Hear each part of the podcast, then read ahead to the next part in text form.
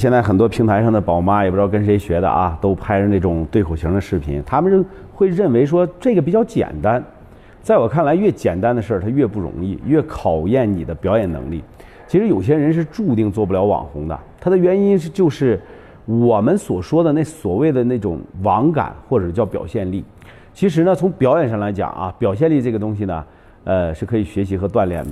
那是不是有表演功底的演员，你请他来做短视频，他就一定能火呢？其实不一定啊。当一个人刷到你的视频的时候，他的第一眼看的是你的场景、你的外表和如何穿着打扮，他喜欢不喜欢？这种感觉啊，如果他不喜欢的话，他直接就划走了。所以第一印象占的最大的比重。然后呢，如果你的印象过关了，第一印象过关了啊，那他会再看你的肢体语言、你的语气，也就是你在整个视频当中的一个状态。那么这些是用来判断他到底信不信任你。然后才是你视频当中的内容，就是咱们所说的这个文案。那文案呢，其实只占了非常小的一部分。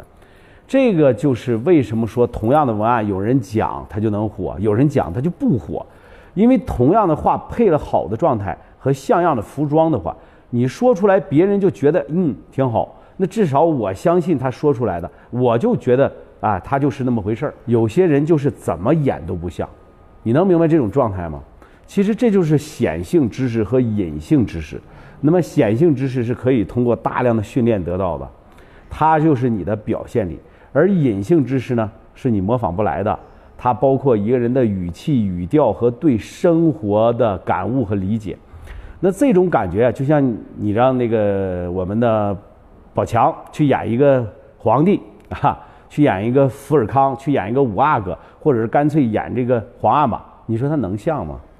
所以短视频最好的一个状态就是演你自己，记住了啊，演你自己。如果你演你自己都演不过去的话，那你模仿别人也基本上就是没戏啊。